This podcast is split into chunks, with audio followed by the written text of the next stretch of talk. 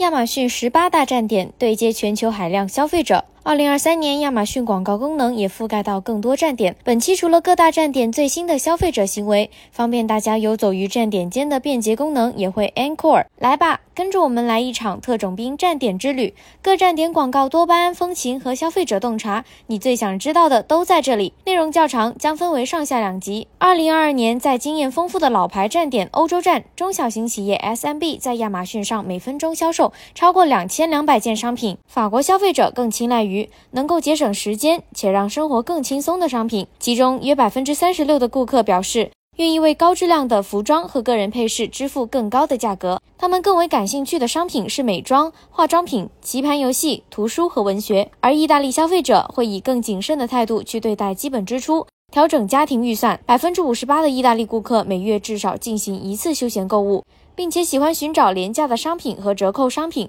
他们感兴趣的内容是电影和影院、音乐和旅游。西班牙的消费者则热衷于在户外与朋友共度休闲时光，所以他们对电影和影院、音乐、旅游这些内容更为感兴趣。其中还有百分之七十五的顾客表示，他们的宠物是家庭中备受喜爱的成员。而减少能源消耗的可持续的产品，对相当一部分德国消费者来说更优选。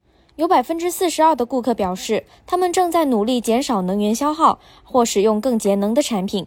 在生活中，他们对音乐、食品和饮料、烹饪更为感兴趣。随时随地的手机在线购物是不少英国消费者的常态。有百分之三十六的受访英国顾客表示，他们愿意花钱来节省时间。他们感兴趣的内容分别是电视、音乐、电影和影院、食品和饮料。作为发展迅猛的后起之秀，拉美站点。据 eMarketer 预测，二零二三年拉美地区的电商营业额成长率达百分之十五点四，超越美国的百分之十二点二增长率。同时，拉美地区的电商消费者数量也比美国高出一点一八倍，发展潜力相当可观，且网购人口庞大。其中，墨西哥和巴西占据了拉美地区超过半数的电子商务份额。两个地区的购物行为、文化和热门品类都非常相似，可以实现多方面的广告资源共享。在墨西哥，年轻人每天使用智能手机的时间都会达到几个小时，为在线购物的快速发展提供了很大的推动力。电子产品、美妆、家居和时尚是当地的热门品类。墨西哥的重要节日有 Hot Sale 热销节。